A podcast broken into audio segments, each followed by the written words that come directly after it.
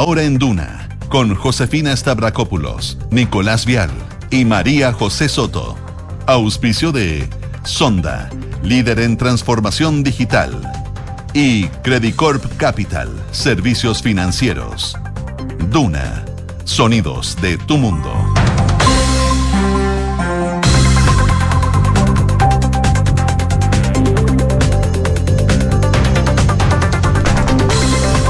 Faltan eh, para las 12. Muy buenas tardes, ¿cómo están ustedes? Eh, Bienvenidos a una nueva edición de Ahora en Duna, acá al 89.7. En Santiago en estos momentos, 22 grados. ¿Tú vienes de afuera, Nico Vial? ¿Qué dices tú? ¿22 grados? Al- sí, ¿Sí? sí, está muy rico. Sí, Qué bueno. no sentí los 32 máxima para el día de hoy. Bajó a 29 la máxima. Vamos. y va a estar principalmente despejado. Celebremos eso. Buenas Ya noticias. es viernes. Buenas noticias. Pero mañana vuelven las altas temperaturas a los 34 grados. Así que, bueno, un pequeño descanso. Nada que hacer. Se terminó marzo, un mes muy caluroso. Se terminó, ¿Se terminó marzo, Perdón, rápido. febrero, febrero. Y, y sabes que yo me, como soy tan bola me asusté. Y dije, No, no, no, te creo, no. si ya se me pasó marzo tan Se terminó febrero, empieza Marzo. y marzo Estamos igual. tres. Estamos diciendo, de hecho, hoy es el día oficial de ingreso al colegio. Sí, po. Si De vimos tus fotos. Sí. Mm, ¿te fue bien? sí. Me fue bien. Sí. Da penita y liberarlos. Y ¿O después, no. No, después, Y no después se me da pasó. felicidad. Se me pasó los dos minutos, Se pero pasó bueno. rápido. Suele pasar. Exacto. Bueno, vamos a estar hablando de eso, del inicio del año escolar, eh, también cómo se están preparando y lo que dice el ministro de Educación a propósito de las clases que ya están totalmente en la normalidad después del COVID-19, que hoy día se cumplen tres años desde que llegó a Chile, El primer caso. del primer caso. Mira, ¿cómo ha pasado el tiempo? Tanto verdad. daño que nos hizo esta pandemia, el COVID, tanto miedo que pasamos, de todo. De todo, una montaña rusa Se nos olvida, pero acuérdate que estuvimos encerrados mucho tiempo. Hacíamos este programa desde las casas. Remotos, desde Sí. las casas. Con problemas al principio. En mi casa son- sonaban perros, gallinas, ¿Verdad? de todo. Sí. Sí, tu casa era como una gran granja. Una granja. ¡Ay, qué espanto! No, y la mía, que estaba al lado de una construcción, me decía, si me tuve que cambiar hasta de departamento por esa construcción que tenía abajo. No, en la mía no hubo problema, yo estaba solo. Estaba en la soledad. Estaba Qué abandonado. suerte. Así todos ahí trabajando con los niños encima. Oye, fue. Oye, ¿qué Y pasamos? esperando que te Qué pasaran a fase años. 1, fase 2, fase Todo 3, paralizado. cuarentena. Oye, se sacar viene la cuarentena. permiso para ir a la farmacia. Y esos mensajes de WhatsApp, tengo un amigo del primo de un amigo que trabaja en el Ministerio del Interior y dice que... Claro, Claro. claro. Esa, esa, Ay, claro. Iban circulando los rumores Esa por WhatsApp. filtración de desinformación también súper peligrosa. No, Se y sacar el agua. permiso en comisaría virtual. ¿Se acuerdan que al principio era una tortura? Yo lo Se sacaba, caía la yo lo sacaba sagradamente Sí. hasta el último día. Oye, y al principio lo- los edificios eh, está- estábamos todos preocupados y no se podía bajar ni siquiera a los patios de los Sí. comunes de los edificios, ¿se acuerdan? Igual había una percepción como que mejor me quedo adentro. Después ya estábamos uno todos dijo, asustados, sí. desinfectábamos la comida antes de meterla a la casa. Siempre me voy a acordar que mi, mi vecino llegó a una solución para los para mantener ocupados los dos niños en un departamento que lo encontré notable. ¿Ya? Decía. Mandaba a limpiar. no, no, no, no. No, muy buena. Eh, sacó los muebles, del- corrió los muebles del living ¿Ya? y puso una cama saltarina adentro. Al tiro, así. Del departamento. Pum. Ah, del departamento. Cama saltarina en el Sí, living del ya. departamento. Yo, yo creo que las Se casas la se, celebré. convirtieron. Se la celebré. Las casas se reconvirtieron. Yo creo que ahora recién tenemos casas de nuevos, pero estaban reconvertidas. las Los escritorios en las mesas, eh, o sea, ahí en las cocinas. Fue un gran año para la venta de cama saltarina. y de escritorios, de Y escritorios. el home, el Sí. home office. sí. Yo creo que me compré el escritorio. escritorio más caro de la vida porque no tenía escritorio y justo lo compré en el PIC. Pero bueno, vamos a estar hablando de Recuerdos. los tres años Recuerdo, recuerdo. de la pandemia que todavía sigue. ¿eh? De hecho, ayer eh, fui a la clínica y me dijeron póngase ya la mascarilla porque Sí, mm, pues, hay que estar con hay un brote de COVID-19, me dijo. Y yo sí, oh, verdad. O sea, yo ahí aumentando los números, claro. Uno ahí embarazado le cuesta un Bueno, el poquito más centro- respirar. en los centros de salud es el lugar que obligatoriamente tienes que estar con mascarilla. sí. En otros se recomienda altamente, por ejemplo, el transporte público usarla, pero no es obligatorio.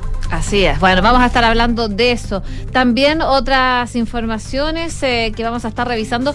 Eh, la crisis con las ISAPRE. eh, hay una molestia de algunos senadores, sobre todo de la Comisión de Salud del Senado, sobre esta reunión que se iba a generar eh, con algunos expertos, ex autoridades, a propósito del fallo de la Corte Suprema. Molestia porque dicen, no les avisaron, no sabían que se iba a generar esta reunión, a pesar de que ellos han estado trabajando en el tema durante el último tiempo. Finalmente, la reunión se postergó para el martes y el lunes la ministra de Salud va a tener una reunión con los senadores para explicarles un poco eh, lo que quieren hacer. Ánimos muy caldeados porque dicen que febrero se avanzó demasiado poco y necesitan un poco eh, agilidad eh, por el sentido de urgencia que las propias ISAPRES han planteado respecto de la crisis que están viviendo. De hecho, recordemos que la- las- ISAPRES también se bajaron de, de esta mesa de, negociación con, con el gobierno. Le vamos a estar contando un poco de esa información y también a propósito de eh, varios otros proyectos que están en, en. Por ejemplo, es clave el proyecto de 40 horas que va a ser en los próximos días aprobado, no, aprobado espera el gobierno, votado en eh, el Senado, en la sala del Senado va avanzando poco a poco, pero el gobierno lo que quiere, ojalá, es poder aprobarlo el 1 de mayo, Día del Trabajador. También vamos a conversar sobre el sector retiro, las expectativas que hay, quiénes están a favor y en contra en el Congreso, todos esos detalles. En materia internacional, eh, Rusia suma tensión, más aún, eh, tras eh, una amenaza nuclear de Putin, que han habido varias, ¿ah? pero aquí hubo un tema eh, militarmente concreto. Se lanzó un misil eh, crucero Caliber desde el mar de Japón. Vamos a estar contándoles qué pasó y cuáles fueron las reacciones también. En Bielorrusia, ahí cerquita, se condenó al Premio Nobel de la Paz del año pasado a 10 años de prisión y eh, complicada la situación del presidente de Colombia, Gustavo Petro, ya que se acusa a su hijo de recibir dineros de un narco para la campaña de su padre. El presidente de Colombia dijo, Fiscalía investigue, descartando por supuesto que hubiera pasado eso. Bueno, eso y mucho más hoy en Ahora en Duna. Tenemos pregunta del día y queremos que participen con nosotros. Es precisamente por uno de los proyectos emblemáticos del gobierno. El Senado votará este proyecto que reduce la jornada laboral en 40 horas. El gobierno espera que se apruebe antes del 1 de mayo, Día del Trabajador. ¿Qué piensas tú de esta iniciativa? Te dejamos cuatro alternativas. Mejora la calidad de vida, genera desempleo, no es el momento o no me interesa. Vota con nosotros. Ya está con nosotros. Kiki Yaba. ¿Cómo estás, Kiki? ¿Cómo estás? Bien, Bien. pues. Acércate al micrófono. Ay, Años de radio y, se pone. Oye, pero me venía aproximando. íbamos tan bien. Me venía aproximando Josefina Stavrakopoulos. Todo el ¿Cómo verano tan poca celebra- todo, el, paciencia? todo el verano celebrando al Kiki ahí tomándose. Pero Nicolás venía señal. aproximándome. No puede ser esto. Don Francisco, íbamos tan bien. No, Íbamos tan bien y íbamos parte del programa bien. hablando a 10 Pero metros si del no, micrófono. no hablé. eh, Y cuando llegué al micrófono hablé recién. Bueno, Porque el Kiki cuando quiere tiene un bozarrón también, así que puede desde fuera del estudio se va a escuchar. vamos a ir con los titulares mejor. para que Vamos. Salgamos rápido. Ya.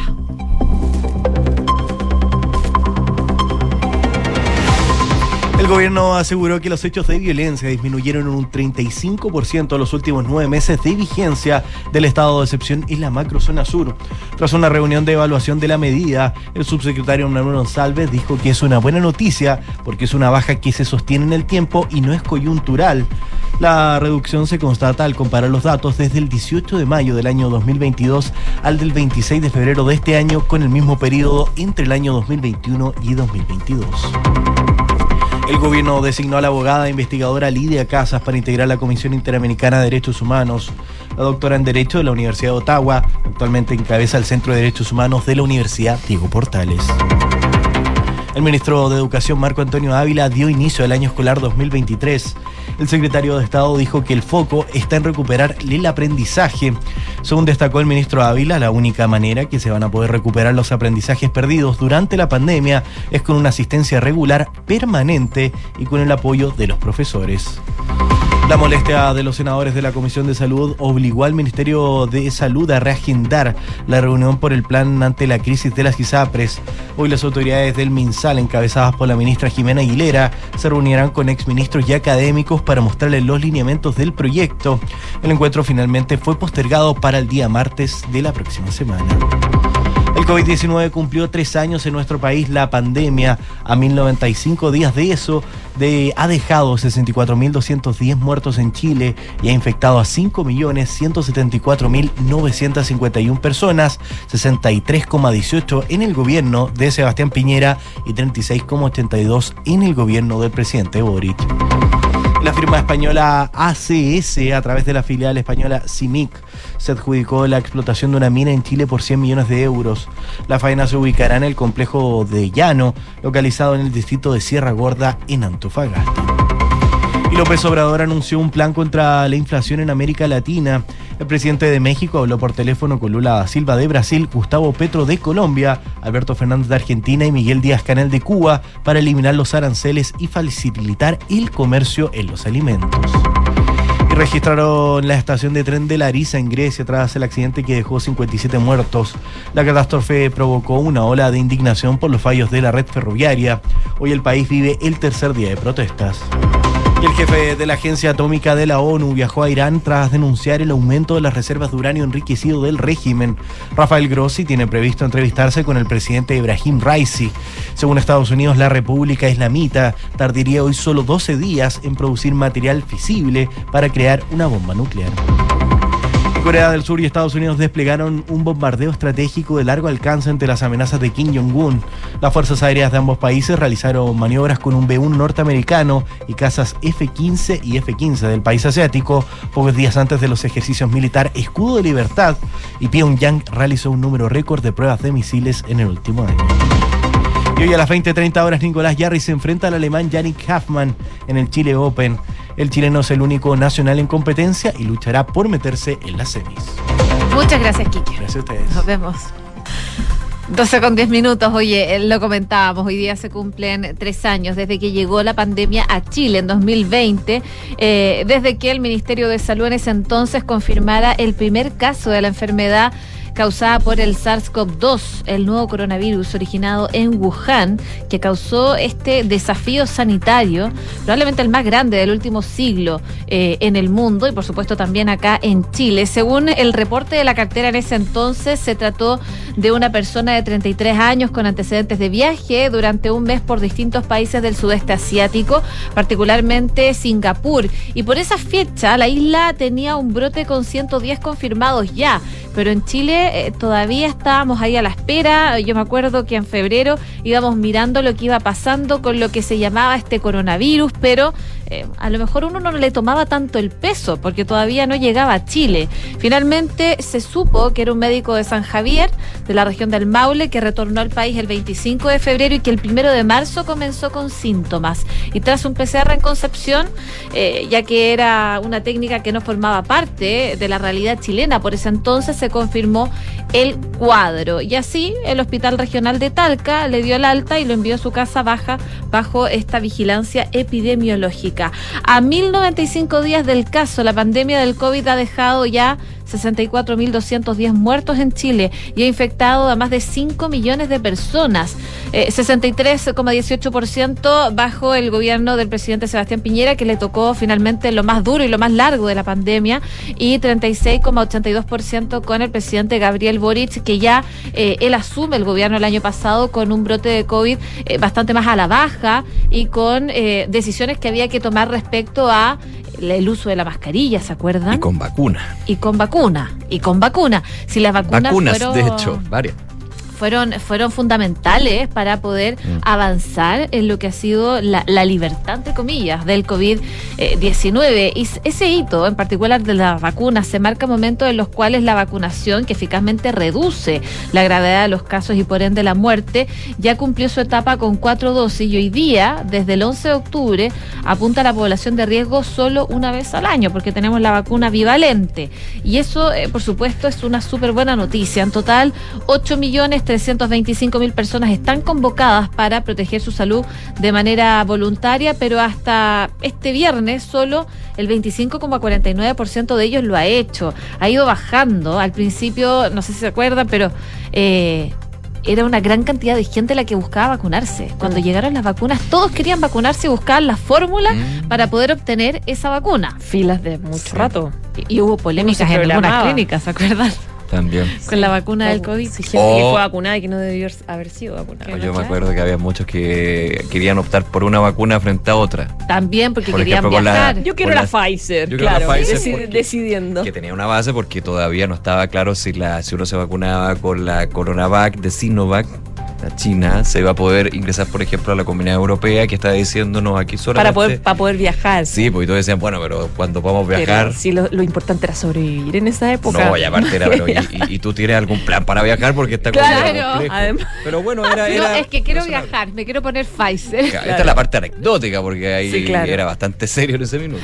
Es verdad. Bueno, eh, pasaron varios ministros también eh, en la gestión de la pandemia del COVID-19, pero eh, lo más difícil probablemente, eh, bueno, las muertes. eh, siempre después de una información oficial había espacio para preguntas en la prensa en su momento y aunque eh, la presión nunca bajó, las emociones fueron más fuertes. eh, que el siempre calmo Enrique París, ¿se acuerdan cuando hacían la, lo- los puntos de prensa? En un Sí, momento eran primero todos los tuvimos la etapa Mañalich, que fue bien Esa dura. pregunta la va a dura. contestar la subsecretaria Daza.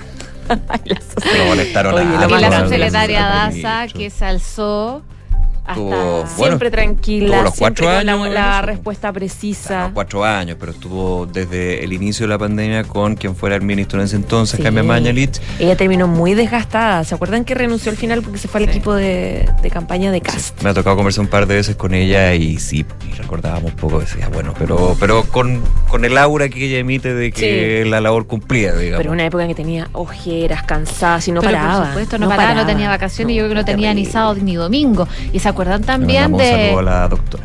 Sí, le mandamos un gran saludo a la doctora Daza. Y que Siches también, que fue una de las protagonistas siendo presidenta del Colegio Presidenta del Médico. Colegio Opositora de muchas de las políticas Sí. sanitarias que se implementaban en, en esos días. Mucho de eso. Y nosotros la llamamos bastante acá en Duna eh, para consultarle su opinión respecto de diversos temas, que después fue ministra del Interior. Y que probablemente eso también, eh, como su protagonismo en la época del COVID-19, le generó el gran salto para sí, de todas maneras. estar en la campaña de Gabriel Boric y, a- y después, claro, ser ministra, que salió eh, por otros temas, pero, pero claro, ella estuvo un gran protagonismo en, en la pandemia del COVID-19. Ujú. Bueno, probablemente van a ser años para la historia. ¿ah? Libros de historia se van a contar sobre esta pandemia del COVID-19 que hoy día cumple tres años de la llegada a Chile. Y que sigue, ojo, ¿eh? Que continúa. Y que se Distinta de todas Y maneras, pero. proceso de sigue. vacunación, la vacuna bivalente. Bivalente, de hecho. que está bastante rezagado el público objetivo y que Sí. no, no, no va a ser para todos la bivalente, por ahora. A mí me tocó hablar con el subsecretario Cuadrado de Salud Pública y le preguntaba si en algún minuto podía suceder que esto se ampliara a todos, en general como fueron el esquema primario, segunda dosis, tercera dosis, y no se descarta porque como este virus va evolucionando, lo sabemos, pero lo veía bastante improbable. Hace rato ya está ahora. para mayores de 50 años. y No, con eh, comorbilidades y los profesores también por la y personal de salud por supuesto Sí. Oye, razón por la cual eh, en el Ministerio de Educación están totalmente centrados en recuperar los aprendizajes que se perdieron durante la pandemia. Sabemos que la educación y los escolares, sobre todo los más chiquititos, fueron los que vieron las peores consecuencias del encierro, de la suspensión de las clases, de los jardines, párvulos, etcétera, etcétera. Y por lo tanto hay un rezago importante en los contenidos que debería manejar cierta generación y en varias edades respecto de la formación. Muchos niños que no aprendieron a leer a tiempo y que todavía están con esa mm, con ese con ese retraso. Y además mucha deserción escolar, es parte de los dramas que dejó no solamente en Chile la pandemia, sino también en el mundo. Razón por la cual en este inicio de año, eh, hoy de hecho 3 de marzo es el día oficial en que comienzan las clases en todos los establecimientos educacionales, desde prekinder a a cuarto medio, es que el ministro de Educación Marco Antonio Ávila em, destacó que el principal foco que va a tener actualmente este año es precisamente la reactivación educativa que ha estado impulsando desde el año 2022 hasta 2023 Claro, yo les decía, debido a la pandemia, eh, la educación se vio gravemente afectada. Más de 50.000 estudiantes se restaron, se salieron del sistema escolar chileno entre el 2021 y el 2022. Y el ministro decía que la reactivación eh, educativa es una preocupación fundamental del gobierno y que se ha crecido, de hecho se ha aumentado el presupuesto este año, eh, si se diseñó uh, varias acciones que van en orden de, eh, apuntar a var- algunos establecimientos puntuales, focalizados, donde hay problemas de eh, la partida de niños. Eh, hay algunas medidas universales también para los 11.500 estra- establecimientos que hay en el país para poder recuperar bien los aprendizajes. Sobre este ámbito aclaró el ministro que se necesitan tres cosas esenciales. Primero, que los niños vayan a las escuelas, asistan a clases todos los días, dado que el gran problema que hay y, y que es un elemento predictor de la desescolarización es la inasistencia grave, que los niños van un día y después eh, no van y después vuelven. Y por último, que se pueda dentro de los establecimientos generar mejores experiencias de aprendizaje con mayor eh, calidad de innovación. Eh, dijo que Aprovechando la priorización curricular que han diseñado para los próximos años, todo el foco durante el 2023 va a estar puesto en la reactivación educativa y gobernada eh, y, coordinada con los gobiernos locales, con alcaldes, eh, con alcaldesas, también con los servicios locales de educación que han hecho esfuerzos en el verano para recuperar también los espacios educativos. La única manera que se van a poder recuperar los aprendizajes perdidos durante la pandemia, dijo el ministro, es con una asistencia que sea por fin regular, permanente, con absoluta dedicación eh, a los profesores. Bueno, porque sabemos que además de la deserción escolar, eh, había un niño que tenía COVID y faltaba dos semanas y el curso completo faltaba dos semanas, entonces era súper difícil. En cuanto al llamado de eh, movilizaciones también que han hecho los estudiantes en las últimas semanas a través de las redes sociales, ahora con el inicio del año escolar. Por ejemplo, en las comunas de Providencia, en Santiago, donde los secundarios llamaron a movilizarse, Ávila indicó que desde que asumieron el gobierno han estado absolutamente disponibles para poder conversar con todos los estudiantes de manera organizada. De la misma forma dijo que nosotros nunca hemos estado en contra de las movilizaciones que se hagan en forma pacífica. El año pasado indicó que eh, hubo varias conversaciones con centros de estudiantes a quienes se les pidió avanzar en soluciones importantes, pero siempre tomando en cuenta que la violencia no es un camino para lograrlo. 12 de la tarde con 20 minutos. Eh, pasamos a otro tema porque el lunes oficialmente comienza el trabajo de la comisión experta. Hagamos un recordatorio. ¿Qué es la comisión experta? Son los 24 integrantes de una de las instancias que tiene la segunda parte o la continuación de este proceso constitucional en miras de redactar una nueva constitución que será plebiscitada para aprobar o rechazar. Está la comisión experta, estará el Consejo Constitucional, consejeros que son eh, elegidos democráticamente. En mayo son las elecciones. De hecho, en un par de semanas parte la campaña. Y también la, no me acuerdo bien el nombre, pido disculpas por eso, pero la comisión de arbitraje, digamos, que es eh, los que van, eh, lo- los constitucionalistas que van diciendo esto sí, esto no, esto pasa de los bordes, van haciendo este punto. Bueno, la comisión experta, a grandes rasgos, digamos, para, para recordar, eh, entrega una especie de anteproyecto, un insumo para el con- que el Consejo Constitucional vaya en sus distintas comisiones trabajando un, este anteproyecto, digamos, de eh, nueva constitución. Es muy Claro. distinto al proceso que se vivió en la primera parte, digamos, donde era la Convención Constitucional Que partía de cero. y que veía su reglamento y después tenía que ver el tema de la votación y partía de cero, técnicamente. Y recordemos que hay 12 puntos también de Los límites, bordes, los, los famosos bordes, bordes. Los Límites. bordes, los bordes constitucionales. Claro, que son, esto tiene que ser así. No, no pase más allá de No esto. se mueva de acá. No se mueva de El. Banco Central es autónomo. Y Justamente. punto, cosas así.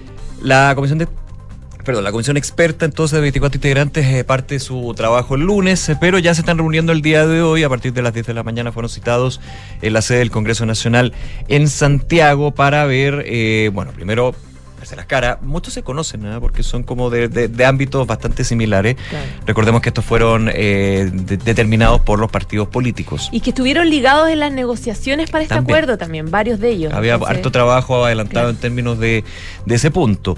El primer encuentro se da también en medio de conversaciones, coordinaciones de cada sector para la elección, que no diría son cosas más bien formales, pero son relevantes. La directiva de esta comisión experta, el presidente o vicepresidente, que se van a votar por mayoría simple, eh, en ese sentido Para el lunes al mediodía está programada la sesión de instalación de esta comisión experta, mientras que a las 4 de la tarde van a ser también, eh, aquí está el nombre, lo propio, los 12 juristas, está leyendo una nota de amor que está bien, bien didáctica, 12 juristas que integran el Comité Técnico de Admisibilidad. Yo le digo arbitraje, arbitrio, porque eran como los, son los árbitros finalmente, Claro. los que te dicen, oiga, no se pase de acá, siga para allá. Comité Técnico de Admisibilidad que se constituye entonces durante la tarde eh, con juristas bastante buenos. ¿ah? Uno ve la lista y los que va conociendo, los que ha leído también, son muy buenos de los distintos sectores políticos, ojo con eso. Eh, al ingreso de la cita, el comisionado de la UDI, Hernán Larraín, sostuvo que se está trabajando con mucha unidad pensando en Chile.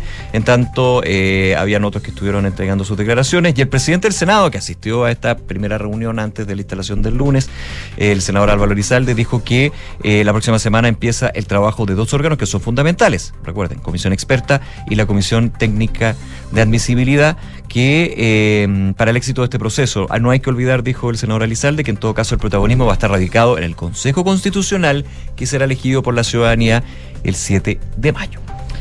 12 con 24. Eh, vamos a la salud porque eh, hoy día se iba a generar una reunión entre el Ministerio de Salud, expertos eh, y exautoridades para explicar de alguna forma la propuesta que tienen desde el Ministerio de Salud respecto del fallo de la Corte Suprema. Las autoridades del MinSal y las exautoridades y académicos iban a juntarse hoy día a las 10 de la mañana aproximadamente en las dependencias de la cartera, eh, jornada en la que la ministra Jimena Aguilera de hecho iba a exponer los lineamientos generales de la propuesta para superar esta crisis. Eh, pero finalmente eso no ocurrió debido a una molestia de algunos senadores a propósito de que ellos han estado trabajando durante el verano para ver o solucionar lo que va a pasar con las ISAPRES y las personas que están afiliados a esto, eh, pero dice que se enteraron por la prensa finalmente de que esta reunión se iba a gestar.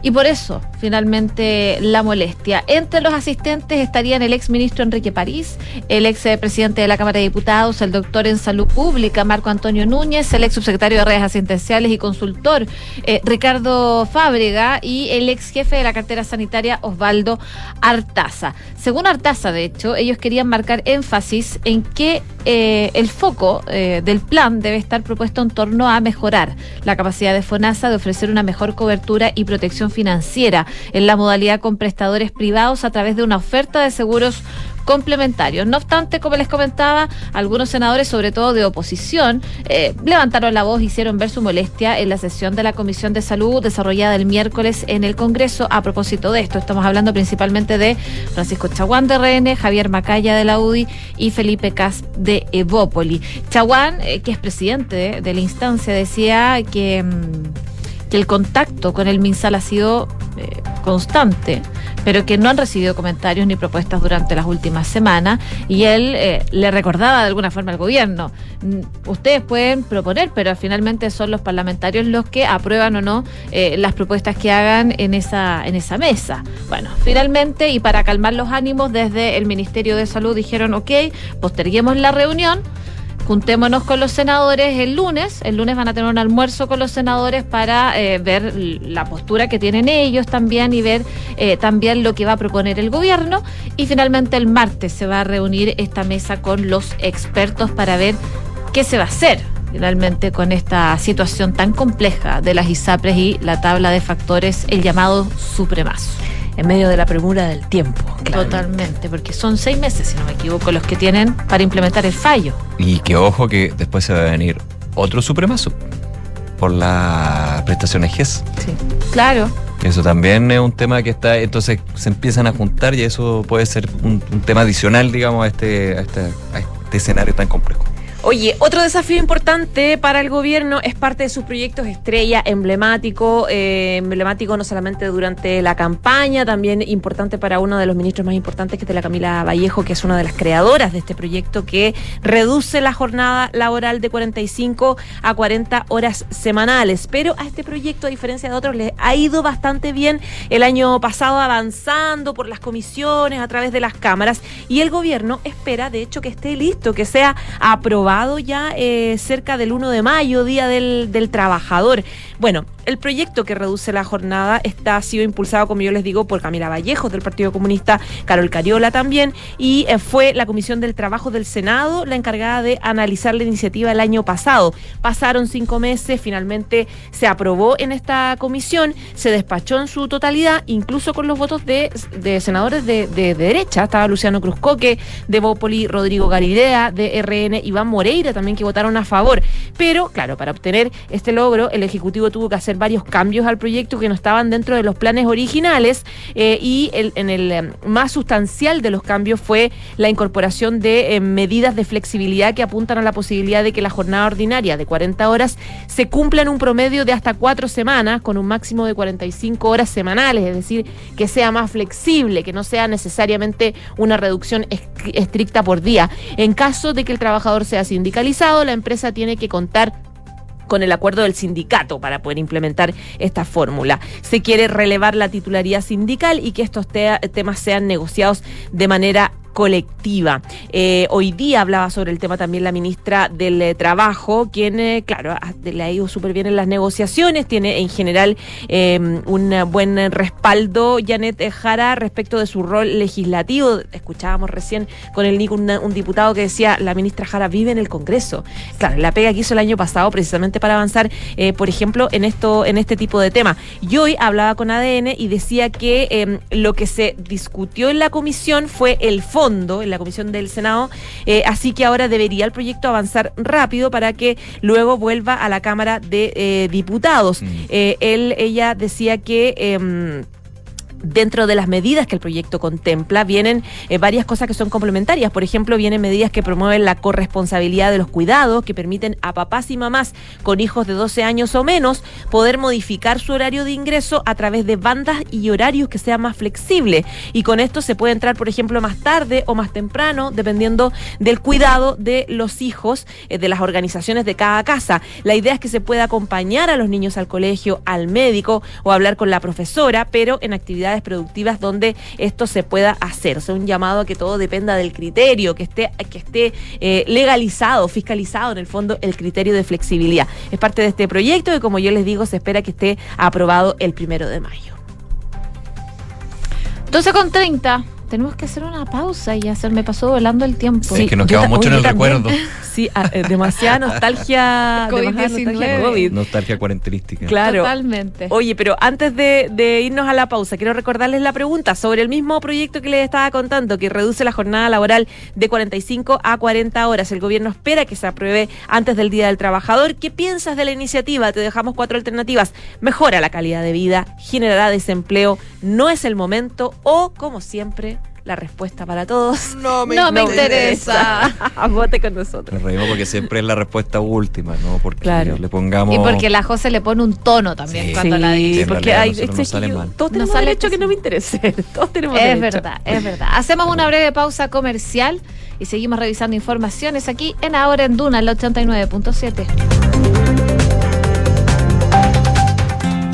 En pleno barrio El Golf se emplaza edificio Isidora y Benjamín de Inmobiliaria Hexacón. Una experiencia única de diseño, arquitectura y conectividad en una de las esquinas clave de Las Condes. Isidora y Benjamín es un proyecto boutique con exclusivos departamentos de uno y dos dormitorios, algunos con jardín privado y cuatro penthouse en el último piso.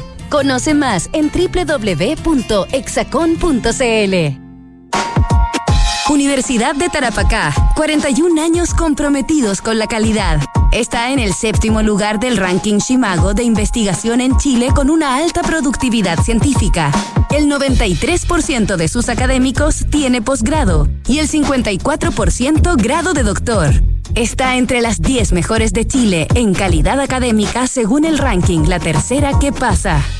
¿Qué es innovar para ti? En Anglo American creemos que innovar en minería es cambiar para mejorar, es desafiar los límites para desarrollar nuevas soluciones que mejoren la vida de todos. Y lo hacemos desde la minería, siendo pioneros en el desarrollo del hidrógeno verde, utilizando electricidad 100% renovable en todas nuestras operaciones, fomentando la diversidad al interior de nuestros equipos o adquiriendo agua desalinizada para compartirla con las comunidades vecinas. Anglo American, desde la innovación, lo cambiamos todo. Conoce más en Chile www.angloamerican.com. Oye, mamá, mañana tengo presentación en el colegio. Ay, siempre me avisas a última hora, mi amor. En mis tiempos estaba Icarito para salvarnos, pero ahora no sé. ¿No te enteraste? Volvió Icarito con todo el material renovado para salvarnos. Lo que estabas esperando, este 2023 vuelve Icarito, el mejor ayuda a tareas para todo el año escolar en enseñanza básica y ahora en enseñanza media también. Ingresa a icarito.cl y descubre todo el contenido desarrollado por expertos en ocho asignaturas y con todo el material audiovisual que necesitas. Nos vemos en www.icarito.cl. Dime, Felipe. Jefe, le tengo mala noticia. Se nos cayó el crédito automotriz. Parece que la flota ya no va. ¿Cómo ya no va? ¿Y qué hacemos ahora? Manéjate con Quinto One Business. Quinto One Business. Interesante. Sí, suscríbete a una flota Toyota por uno, dos o tres años y olvídate del pie, permisos, mantenciones y seguros. Conoce más y suscríbete en quinto-mobility.cl. Somos GTD y sabemos que cada empresa, sin importar su tamaño, tiene múltiples necesidades. Por eso, diseñamos soluciones que se adapten a sus desafíos y, por sobre todo, que nos permitan poner nuestra tecnología al servicio de cada una de sus metas. En GTD, creemos en las empresas y las acompañamos día a día, porque en el camino hacia el éxito vamos juntos. GTD. Hacemos que la tecnología simplifique tu vida. Siempre es importante prevenir las emergencias en nuestra vivienda y el barrio. Encender una fogata o quemar basura son actos arriesgados y podrían ocasionar un incendio. Si ves personas realizando acciones que involucran fuego y sientas que constituyen un riesgo, denuncia al 133 de Carabineros o al 134 de la PDI. Aprendamos y no prendamos. Juntos podemos evitar una tragedia. El MINBU lo hacemos todas y todos. Ministerio de Vivienda y Urbanismo. Gobierno de Chile.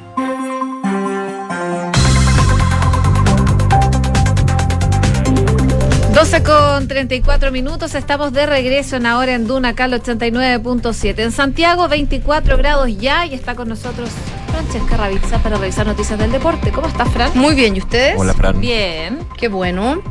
Oye, Garín lamentablemente no pudo ante el número 35 del mundo, Sebastián Báez, en los octavos de final del Chile Open. Cristian Garín mostró un nivel de tenis alto. Eh, pero tenía un buen rival, un jugador que es número 35. Eh, Cristian Garín está regresando eh, a, meterse nuevamente en la elite. Está número 100. Tras este compromiso, el lunes va a amanecer número 96. Y venía de ganarle a un duro rival, ganador de Grand Slam como Dominic Thiem. Eh, el primer set lo perdió 6-4 y en la segunda manca, cuando iban a 3, finalmente le quebraron dos veces y terminó también eh, 6-3 el partido final. En la conferencia de prensa se vio un Cristian Garín muy sincero, como en general Cristian Garín, eh, y me incluyo, lo criticamos mucho por eh, su debilidad mental, eh, o que está o que tiene que todavía trabajar mucho eso. Esto fue algo distinto que en, este en este compromiso se vio que estaba un poco mejor en lo anímico y que es verdad que le influye mucho eh, tener al público a favor. Pero Sí. está más reducido físicamente, ¿eh? así, ¿no? Sí, O está- está con un juego más, más lento. No, no, esto es lo que leí yo, no, o lo que escuché, no, no pude. Yo encuentro que estuvo a un buen nivel Ya, trabajando y cuando terminó el, el partido se lo vio muy, muy acontecido, muy abatido en la conferencia de prensa y de hecho confesó cómo se sentía con esta derrota, algo que en general él no hace mucho, él, él es bien... eh.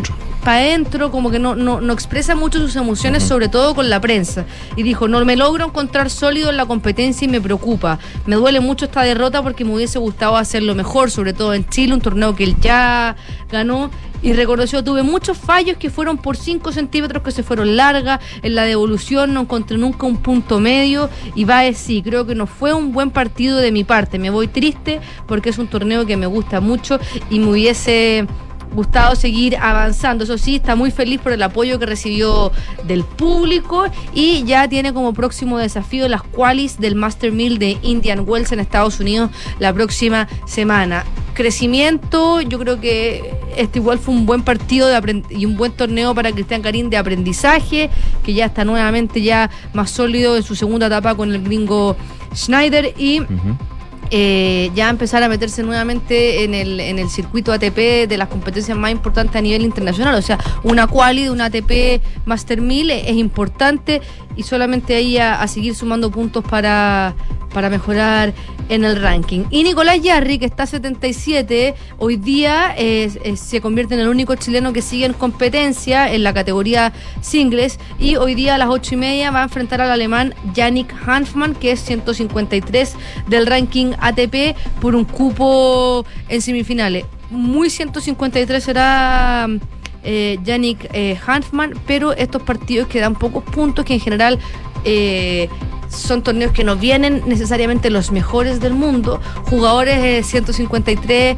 o, o- o 100 como el- o, o 77 como es el caso de Nicolás Yarri, son partidos que son muy peleados porque aquí los jugadores luchan por lograr obtener muchos puntos en- dentro de lo que ellos pueden, entonces son estos partidos muy muy complicados. La programación para hoy día a las 2 de la tarde se enfrentan Dusan Lajovic de Serbia contra Tomás Echeverry, no antes de las 4, Las Lodere de Serbia contra Sebastián Baez eh, por un cupo mm, a la semifinal.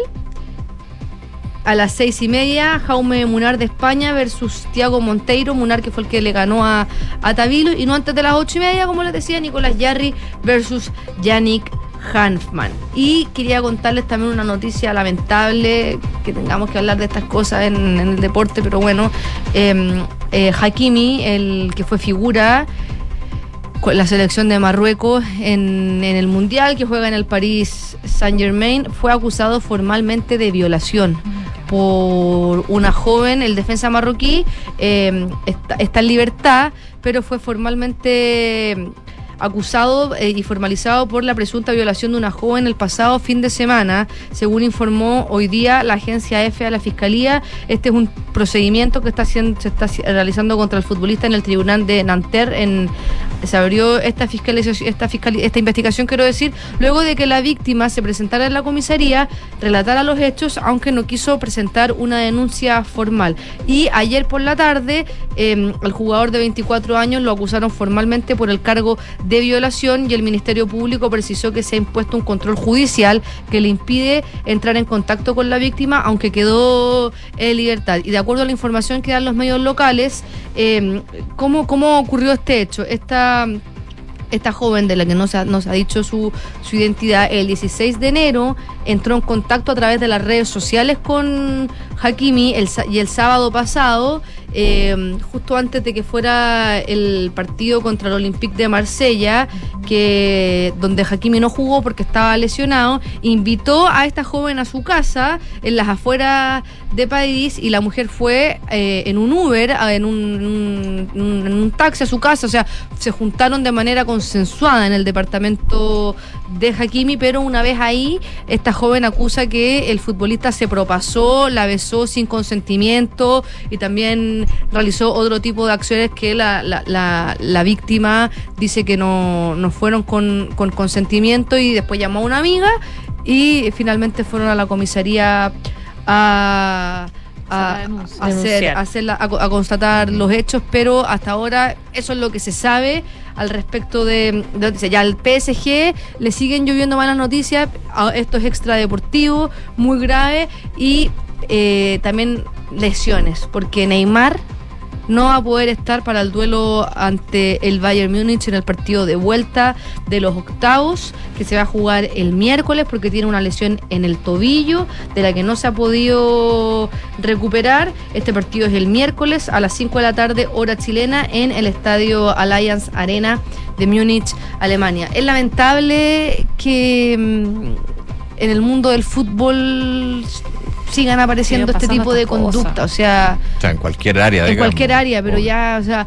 Dani Alves, ahora Sí. no sé, no, no está comprobado lo de Hakimi, tampoco está comprobado lo de Dan, no, no hay, no hay, pero, pero, pero son hechos que igual eh, eh, em, se toman las portadas de los diarios deportivos y por cosas que, que, que son acusaciones muy, muy graves y que, y que fuera de lugar.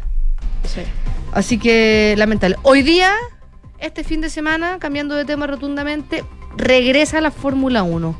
El campeonato mundial del 2023 con el Gran Premio de Bahrein. Están siendo las prácticas libres, ya fueron las prácticas 1 donde dominó eh, Sergio Pérez y en el segundo lugar en las libres 1 eh, Fernando Alonso que viene de cambiar de escudería a Aston Martin eh, quedó segundo con un tiempo de vuelta de 1 minuto 33 segundos. Pero a esta hora están siendo la- las libres 2 y les voy a decir inmediatamente cómo van los tiempos de clasificación.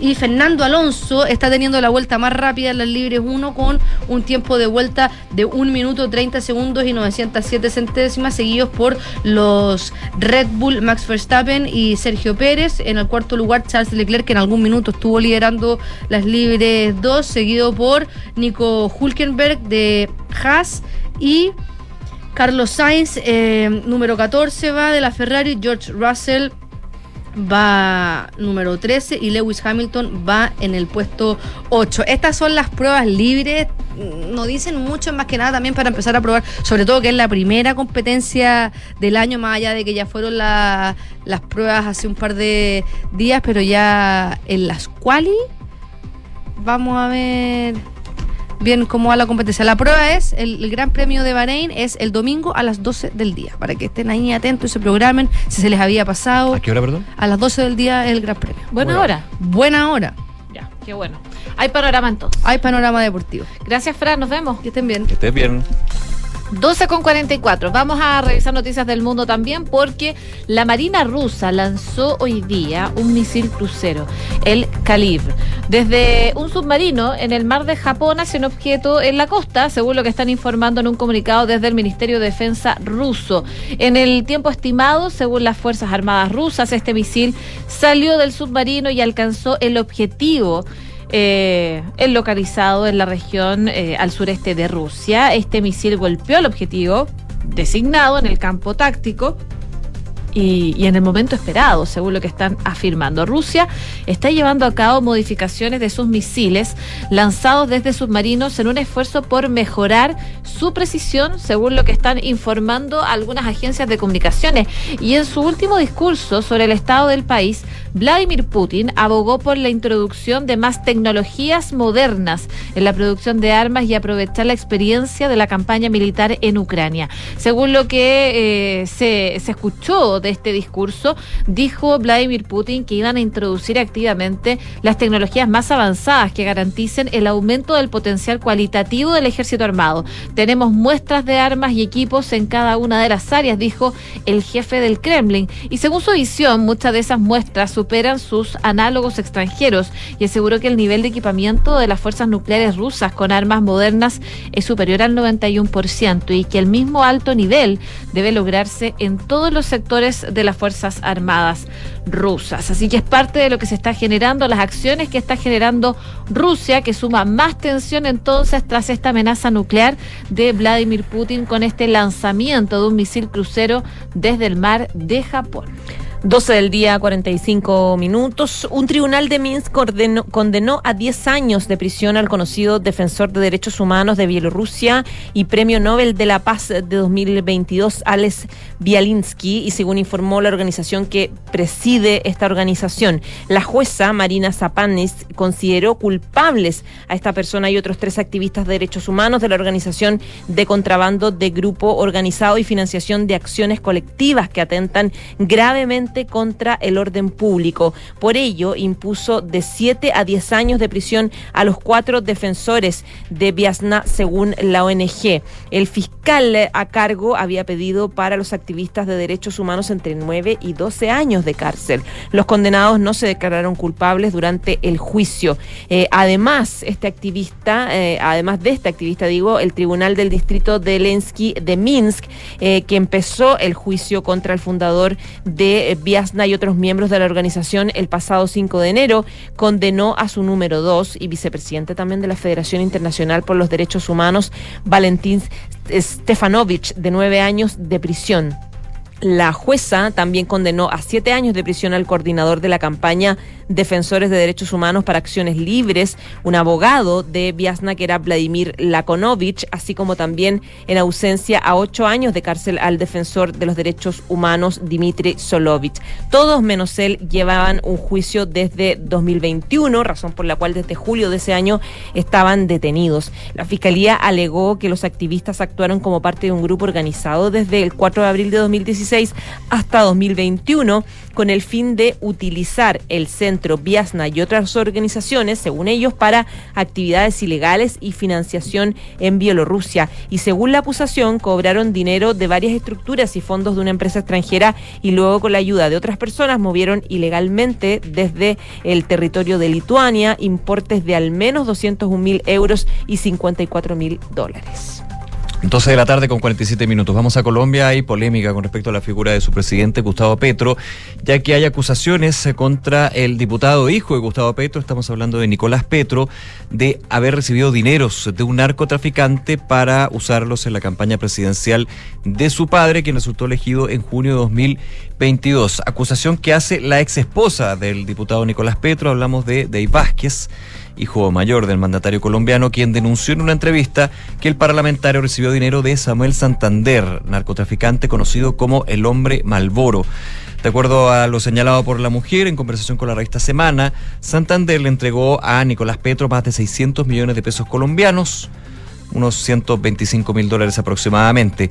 Eso dice nunca llegó legalmente a la campaña porque él se quedó con ese dinero y así otros, menciona Vázquez, agregando que el hijo del presidente Petro también recibió fondos de empresarios que pensaban que estaban colaborando para la campaña de Gustavo. No obstante, afirma, su ex esposo se quedó con todos esos dineros. Decía Dave Vázquez, ex esposa del diputado Petro, a un señor de Cartagena, el turco Ilzaca, creo que se llama, también le recibió en mi apartamento, en mi departamento, refiriéndose a un sujeto que es investigado por sus nexos con el paramilitarismo. Vázquez, quien acompañó a Nicolás Petro durante la campaña de su padre, época en la que aún eran pareja, aseguró que el diputado hacía esto ocultándoselo a Gustavo Petro.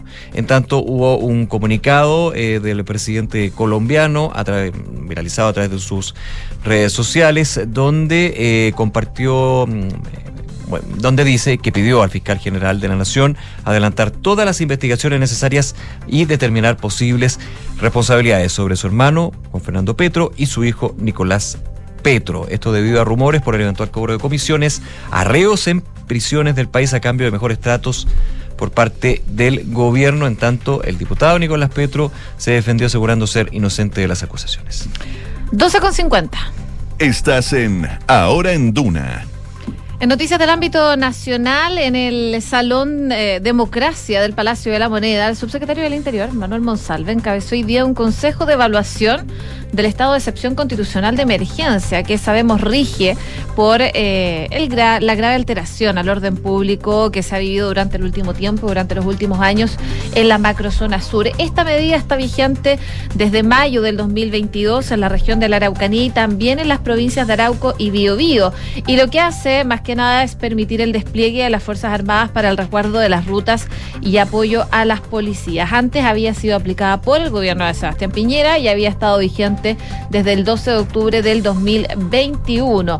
En la cita también se analizó el despliegue de las Fuerzas Armadas y de la policía.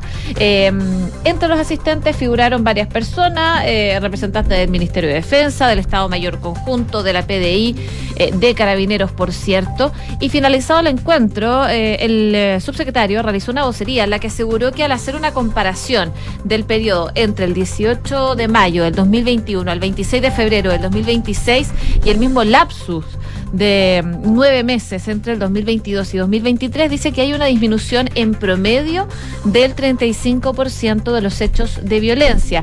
Es una buena noticia, dice, porque es una baja que se sostiene en el tiempo y no es coyuntural.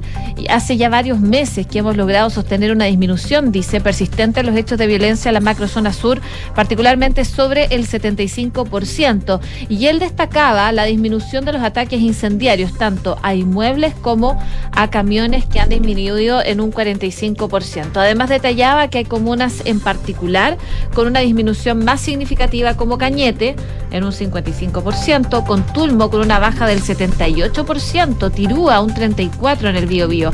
Y en la Araucanía destaca la baja de 62% en Victoria, 40% en Ercilla y 35% en Coyipulli.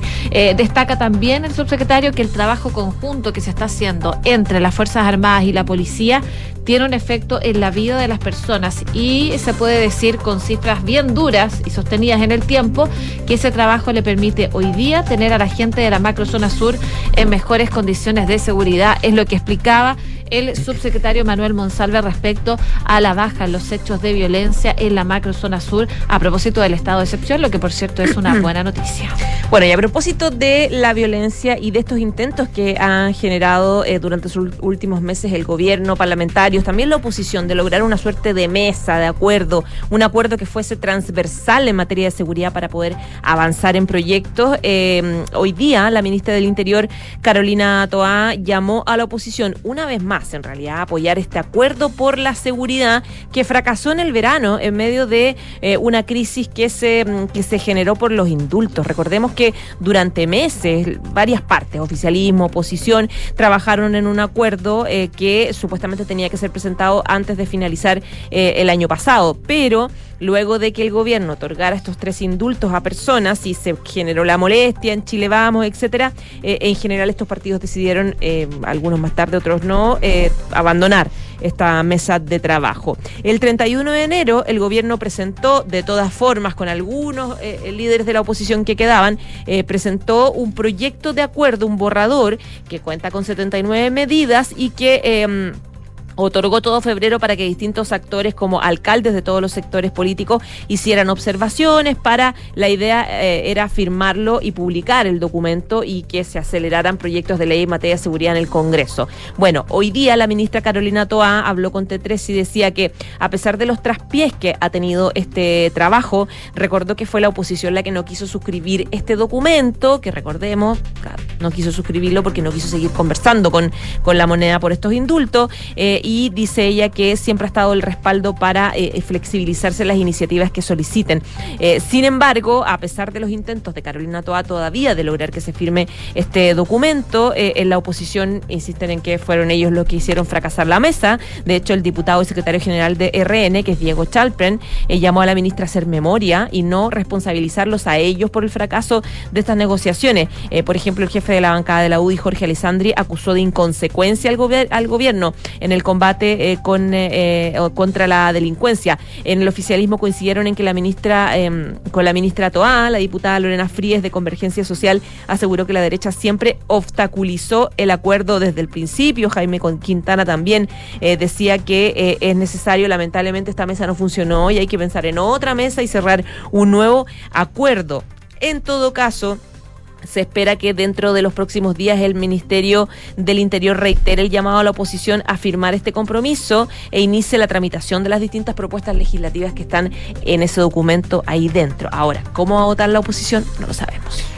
12 de la tarde con 55 minutos. Eh, hay ya un balance del gobierno con respecto al despliegue de las Fuerzas Armadas en la frontera norte del país a raíz de la implementación de la ley de infraestructura crítica. Esto fue entregado durante la mañana por el subsecretario del Interior, Manuel Morsalve, quien ya informó de 24 detenciones en la primera semana de este despliegue de militares en la zona. 23 de las detenciones se registraron en la región de Arica y Parinacota, donde hubo 1.497 controles de identidad y cuatro registros. Recordemos que dentro del cambio normativo eh, a las Fuerzas Armadas se les posibilita, si hay una debida justificación, eh, registrar bolso, maleta, entre otros, de aquellos quienes estén tratando de pasar. Mientras que la otra se llevó a cabo en la región de Antofagasta, la otra detención que suman 24 en total. Las eh, Fuerzas Armadas tienen la facultad de hacer control de identidad a las personas que quieran ingresar de manera irregular, registrar vesti- vestimenta, equipajes o vehículos y detener siempre y cuando se esté cometiendo falta o delito. Se detiene y luego se deriva a las policías. Esto también importante dentro de este punto. Según el eh, subsecretario Monsalve, se ha concordado fortalecer la capacitación de los efectivos de las Fuerzas Armadas en la zona norte, recordando que en el marco de los controles de identidad y también de los registros, es probable encontrarse con la comisión de delitos que tienen que ser investigados por el Ministerio Público, apuntaba Monsalve, por lo que se ha concordado poder complementar esa capacitación. El balance de Monsalve también se daba la instancia de que se realizara el Consejo de Evaluación que antes se evocaba particularmente a revisar y hacer el balance del estado de excepción en la macrozona sur.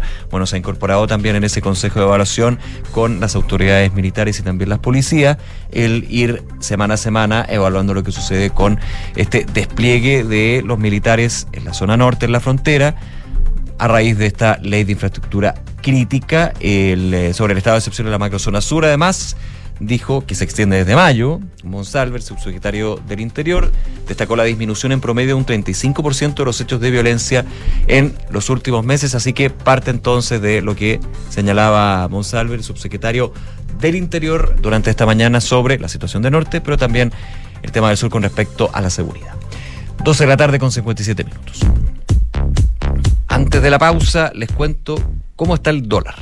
805 pesos con 70 centavos, cayendo cerca, bajó, pues, estaba cayendo cerca de 7 pesos, no es menor, porcentualmente hablando 0,84%. Desde eh, el inicio de las operaciones ha estado cayendo, podría terminar entonces por debajo de los 810 pesos en una semana marcada por eh, el sorpresivo IMASEC, también las noticias y las señales de Estados Unidos y China eh, y el precio del cobre que también ha vuelto a mostrar avances tras eh, caídas que se registraron el día de ayer. Hay datos favorables desde el gigante asiático, específicamente en el sector servicios que apoya la fortaleza del cobre, presionando la baja también el billete verde en el país. 805 pesos con 70 centavos.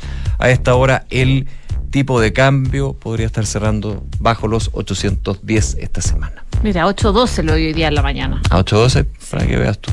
Claro, ayer terminó en. Ayer estuvo en 8, 812,50 centavos, que subió dos pesos y medio.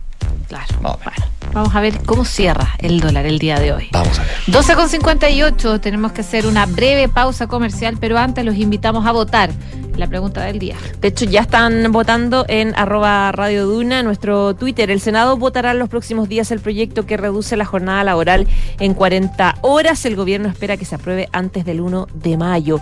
¿Qué piensas de esta iniciativa? El 62,5% dice mejora la calidad de vida y el 20,8% no es el mejor momento.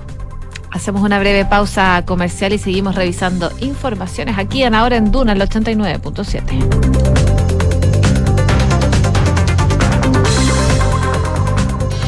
En Credicorp Capital nos centramos en ser aliados estratégicos de nuestros clientes para cumplir sus objetivos con nuestro portafolio de inversiones de carácter global. Siente la confianza invaluable de contar con asesores financieros que le agreguen valor a tus decisiones. Conoce más sobre nosotros en credicorpcapital.com. En Sonda, trabajamos para que disfrutes tu vida impulsando la innovación y el desarrollo de soluciones que acompañen la transformación digital de las organizaciones de hoy. Cuenta tú también con el respaldo, agilidad y eficiencia del líder en transformación digital de la región. Conócenos en sonda.com. Porque en Sonda trabajamos para que disfrutes tu vida. Sonda. Make it easy. Construir un futuro mejor es responsabilidad de todos. Mientras más países adoptan medidas para reducir las emisiones de carbono, la demanda de productos y servicios esenciales para el crecimiento económico sigue en aumento. No es fácil, pero son recursos como el cobre producido por BHP en Chile los que ayudan a hacerlo posible. El futuro está aquí. Descubre cómo en bhp.com slash mundo mejor. Está de aniversario y para celebrar sorteamos premios increíbles. Participa por entradas a Lola Palusa, conciertos en Movistar Arena con ubicación privilegiada, una gift card de 200 mil pesos en la biblioteca y muchas experiencias más. Concurso exclusivo Suscriptores La Tercera. Si eres suscriptor, participa en clublatercera.com. Y si aún no lo eres, suscríbete ya y aprovecha nuestra promo 50% off en cualquiera de nuestros planes y participa. Bases legales en clublatercera.com. Talana, la más completa plataforma digital de recursos humanos, ahorras tiempo y costos. Simplifica tus tareas del día a día con las soluciones del ecosistema de Talana. Dedícale tiempo a lo que más importa, los equipos y las personas que lo conforman. Únete a las miles de empresas que ya han digitalizado su área de recursos humanos con Talana. Conoce más en talana.com. En Scotia te damos un impulso para diversificar tus inversiones a un bajo riesgo. Hasta el 23 de marzo. Nuevo fondo Scotia estructurado deuda nominal con una rentabilidad no garantizada de hasta 10,9% al término del fondo, sin monto mínimo de inversión y ventanas de liquidez trimestrales libres de comisión. Encuéntralo solo en Scotia. Infórmese de las características esenciales de la inversión en este fondo mutuo establecido en su reglamento interno y scotiabankchile.cl. La rentabilidad o ganancia obtenida en el pasado por este fondo no se garantiza en el futuro. Los valores de las cuotas en fondos mutuos son variables. Este fondo no se encuentra garantizado y por su naturaleza estará afecto a condiciones de mercado y por tanto el aporte podría exponerse a pérdidas parciales o totales de capital. Infórmese sobre la garantía de los depósitos en su banco o en cmfchile.cl. Marca registrada de Banco of Nova Scotia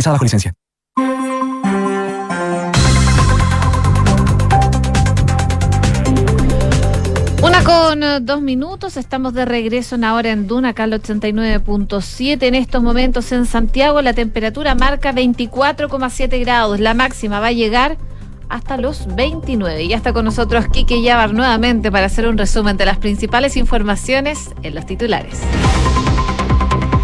Subsecretario del Interior Manuel Monsalve hizo hoy una actualización del despliegue militar en los puntos críticos de la frontera norte con Perú y Bolivia, medida que comenzó, recordemos, hace una semana y que busca aumentar el control del ingreso irregular de personas migrantes que afecta a la zona.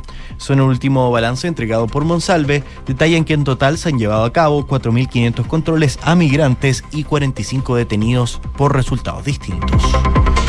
Ministro de Obras Públicas, Juan Carlos García, anunció hoy una serie de medidas asociadas al superlunes que se vivirá en la región metropolitana a raíz del retorno a las actividades productivas normales, incluyendo el año escolar.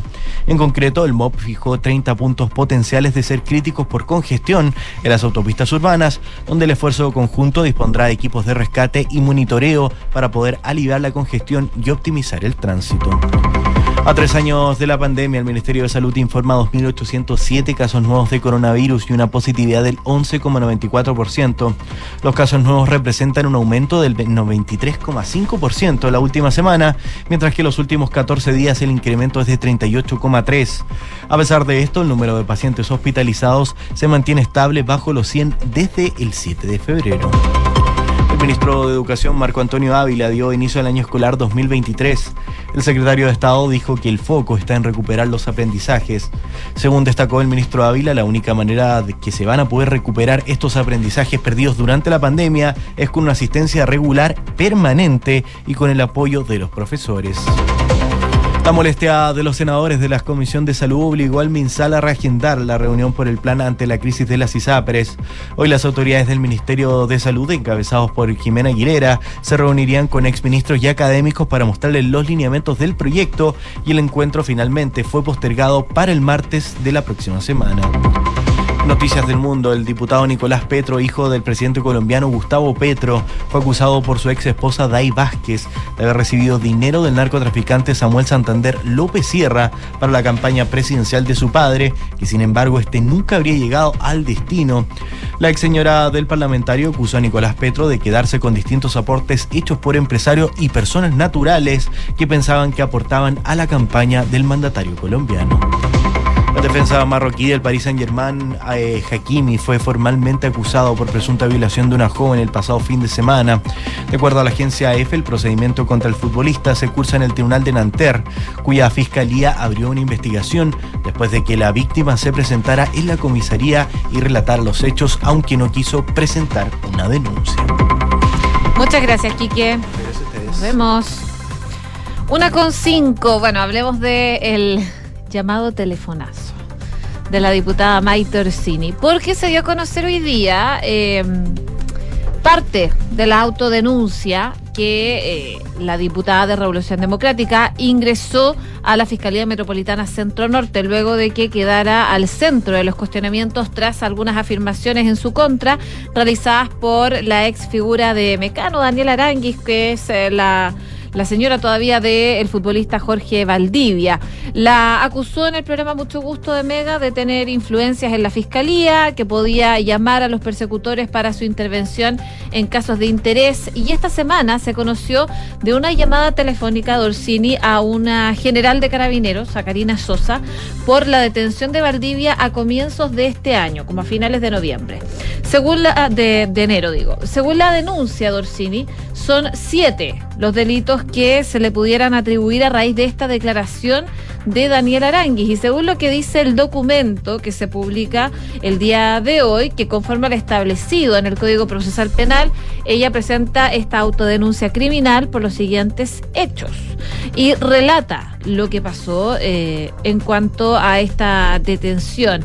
Y dice que, entrevistada por el conductor y la conductora del programa, eh, Aranguis señaló públicamente, refiriéndose a ella, a, a Maite Orsini, que ella tiene mucho poder. Habla con fiscales para sacar a gente de la detención y hace desaparecer papeles. También expresa la diputada en su autodenuncia que estas afirmaciones hechas por un medio de comunicación masivo constituyen una imputación directa en su contra a delitos criminales y en ese sentido enumera soborno, tráfico de influencias, eh, evasión eh, de una persona detenida, la calidad de autora inductora, entre otros. Y por ello, y ante las graves acusaciones vertidas hacia Maite Orsini, dice, ella viene a ejercer este derecho de autodenuncia a fin de que se investigue por la Fiscalía esta acusación durante la cual ella va a ejercer su derecho como imputada para acreditar, dice, su total inocencia. Un tema entonces que se viene eh, hablando durante toda esta semana y que tampoco pudo dejar de hablar la ministra de la Mujer y Equidad de Género, Antonio Orellana,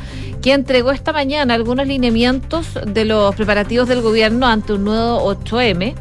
Eh, y también, por supuesto, se le preguntó sobre Maite Orsini, sobre la diputada Maite Orsini de Revolución Democrática. Esto luego de que la parlamentaria se viera involucrada en esta polémica. Y de hecho, Y la que dijera ministra- que recibió amenazas por esa polémica. que recibía amenazas constantemente. Y de su familia, claro. De hecho, la ministra escribió en su cuenta de Twitter el pasado 27 de febrero que a 10 del 8M ataques en redes contra la diputada Maite Orsini y la consejera del Instituto de Derechos Humanos, Constanza Valdés, nos muestra todo lo que falta por eh, la participación política sea plana y libre de violencia y eso requiere que todos los sectores se comprometan o no a reproducirla. Y hoy día, en una conversación con Radio Universo, la ministra decía que uno se mete a redes sociales y no solo encuentra críticas políticas, que es parte de estar en la política, encuentras amenazas de violencia sexual, fotos trucadas de alto contenido violento, sexual explícito, y eso es algo que como Ministerio de la Mujer también debemos hacer notar.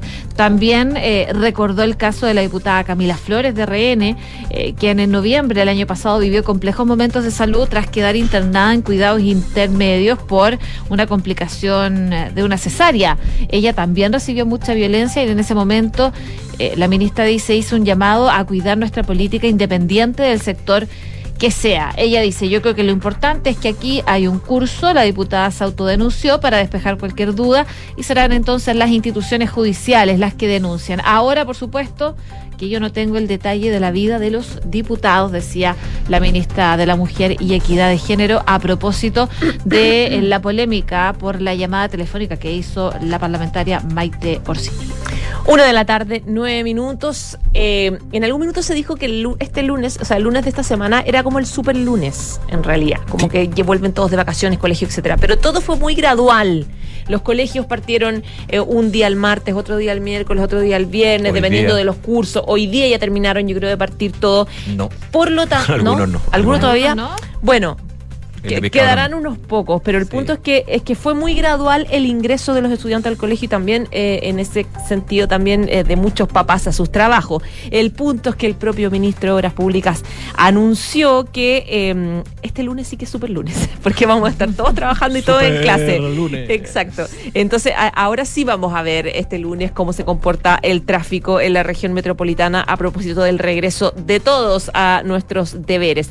Y el ministro Juan Carlos García anunció varias eh, medidas que se van a tomar a propósito de lo mismo a raíz del retorno de las actividades y se suman otras medidas asociadas a los permisos de circulación y la opción de facilitar también los pagos de los usuarios que tienen deudas con las autopistas. Respecto a este lunes 6 de marzo, el ministro dijo que se identificaron 30 puntos potenciales de ser críticos por congestión en las autopistas urbanas, que son principalmente Américo Vespucio Norte, que corresponde a los enlaces con otras autopistas como la ruta 68, 78, eh, la ruta también del túnel San Cristóbal, tanto en su llegada al sector El Salto, Providencia, y varios otros enlaces, la ruta 5 también con sus enlaces con la autopista central, en la salida de Santiago Centro también las conexiones a Quilicura, eh, la ruta 78 también enlace con otras autopistas y la llegada a Santiago. Y para esos puntos críticos que se genera un taco eh, importante, se van a incluir medidas especiales que incluyen monitoreo continuo tanto desde las cámaras de seguridad de los centros de control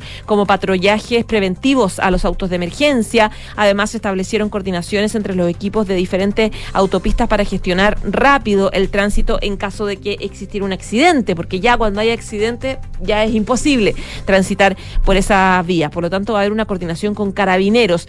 Son 25 los vehículos de emergencia que van a estar en esos puntos críticos que yo les mencionaba, que involucran también siete grúas para vehículos livianos, motocicletas, eh, paramédicos, ambulancias, también unidades de rescate. Y los equipos de Ruta 68 y Américo Vespucio Norte también se sumaron a la gestión para poder... Em, trabajar de manera más rápida frente a algún tipo de accidente. Otro de los anuncios de la cartera apunta a los pagos de los permisos de circulación durante eh, este mes de marzo. Sostuvo que se puso en eh, discusión inmediata un proyecto de ley que busca que las personas que no pueden obtener su permiso de circulación porque tienen multas por haber usado la autopista sin haber pagado por ella puedan normalizar su situación. De hecho, eh, se retomará la discusión en la Comisión de Obras Públicas de la Cámara de, de Diputados que busca condonar el 80% de la multa de quienes usen la autopista sin haber pagado. Multas que además de reducirlas se van a generar también facilidades en cuotas para que se puedan pagar. Eh, la idea, decía el ministro, es que el sistema sea ojalá amigable y que muchas personas que tienen estas multas porque no saben o, no saben que tienen deuda o que no han pagado, eh, también estén asociadas a una página web que va a ser una plataforma única de pago para que tengamos eh, la información lo más clara posible respecto de las deudas por este tipo de uso de autopistas. Una de la tarde con 13 minutos. Hay novedades con respecto a las, eh, zonas de, de las zonas donde se desarrollan las emergencias por los incendios forestales y tiene que ver con la región del Biobío, porque las nueve comunas que actualmente tienen toque de queda van a dejar de tenerla a partir de hoy. Esa fue la información que entregó el jefe de Defensa Nacional de la región del Biobío contra el almirante Jorge Keitel. Recordemos que eh, el Biobío como región está en un estado de catástrofe, por lo cual hay un jefe de Defensa Nacional que determina varios puntos, como por ejemplo los toques de queda. Bueno, que se van a poner fin al toque de queda en estas nueve comunas víctimas de incendios forestales. Arauco, Contulmo, Mulchen, Nacimiento, Florida, Hualqui, Santa Juana, Itomé y Coronel van a finalizar oficialmente durante la jornada de este viernes sus respectivos toques de queda. Además, el contrapinante Kaitel indicó que tras una semana de trabajo de emergencia, la ruta de la madera y haber permanecido cerrada, podría habilitarse una vía de tránsito este fin de semana, información que entregó a Radio Bio Bio durante este día. Y respecto al toque de queda, se va a hacer un anuncio oficial para el levantamiento de las restricciones en estas comunas que yo comentaba. Buena noticia porque también te va mostrando de que va pasando la primera emergencia, que son los incendios propiamente tal. Ahora sigue otra emergencia, que es la eh, recuperación y la reconstrucción y lo que sigue en términos de los damnificados en la región del Biobío, pero también en las otras regiones afectadas por estos incendios forestales de que se concentraron con mayor fuerza y simultaneidad durante febrero. Una con 14 minutos, seguimos revisando informaciones, esta vez eh, respecto a la comisión experta, el órgano que va a redactar un anteproyecto que va a servir de base para la discusión y redacción de la nueva propuesta de constitución que se encuentra eh, reunido hoy día en la sede del Congreso Nacional en Santiago. Esto en su primera cita antes de entrar en funcionamiento ya el lunes 6 de marzo al mediodía. Este encuentro fue solicitado por los 24 integrantes de la nueva instancia, quienes buscaban un instancia previa para conocerse, como se lo hicieron saber al funcionario de la Cámara Baja y al futuro secretario general del Consejo Constitucional, Luis Rojas. También se espera que hoy eh, resuelvan algunos asuntos técnicos de funcionamiento, entre ellos las credenciales, los correos institucionales y mecanismos de trabajo, así como probar las instalaciones. Y para ello, los expertos se reunieron entonces hoy día con Rojas y con el presidente del Senado, Álvaro Elizalde. Ahora, el lunes, cuando la comisión entre en funciones, deberá elegir su mesa directiva conformada por un presidente y una vicepresidenta y las, y las presidencias de las cuatro subcomisiones, que son sistema político, reforma constitucional y forma de Estado, función jurisdiccional y órganos autónomos, principios, derechos civiles y políticos y derechos económicos, sociales, culturales y ambientales. Como la composición del órgano está dividida en partes iguales, con representantes técnicos y políticos de las fuerzas políticas, el oficialismo y la oposición han tenido conversaciones ya informales para iniciar las negociaciones sobre la distribución de esos puestos. Los expertos del oficialismo esperan eh, negociar por separado la mesa directiva y la testera de las subcomisiones y en la antesala en la oposición suenan para competir por la mesa directiva. Sebastián Soto, Catalina Salem, Jaime Arancibia y Marcelo, Marcela Peredo. Y en el oficialismo, Leslie Sánchez, Francisco Soto y Verónica Undurraga. Parte de la previa entonces que se está viviendo de la comisión experta que se reunió hoy día entonces por primera vez cuando ya el lunes se realice la sesión inaugural de la nueva instancia, una ocasión en que sus 24 miembros van a tener que asumir cargos y también, como les comentaba, elegir directivas.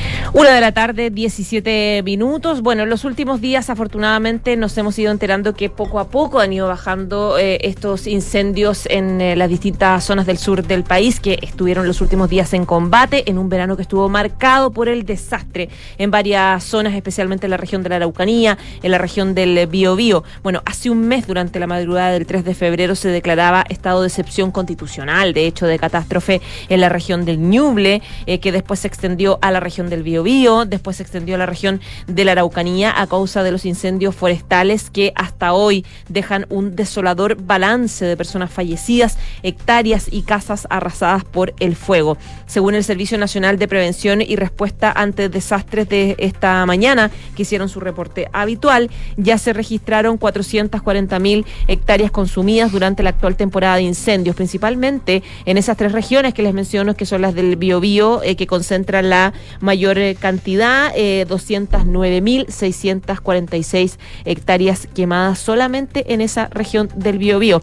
El catastro de casas destruidas alcanzó ya más de eh, dos 2 millones y otra en la octava región con 375 en Ñuble, 336 en la Araucanía. En la región metropolitana ha habido dos en Maule, tres en los ríos Una. A raíz de los incendios, 26 personas fallecieron, 17 de ellas solo en la región del Biobío, eh, en este 14 de, em, de, de febrero, donde fue este mortífero incendio de Santana, el segundo mayor foco en la historia de Chile. Hasta esta madrugada había eh, 21 siniestros en combate, uno en Ñuble, 7 en la región del Biobío, 10 en la Araucanía, 12 en los ríos y uno en Magallanes, mientras que 168 ya estaban controlados y 37 afortunadamente han sido extinguidos. Con las emergencias en, descenso, el foco está ahora en la reconstrucción, en los, lo inmediato, con la instalación de viviendas de emergencia antes, ojalá, de que llegue el invierno.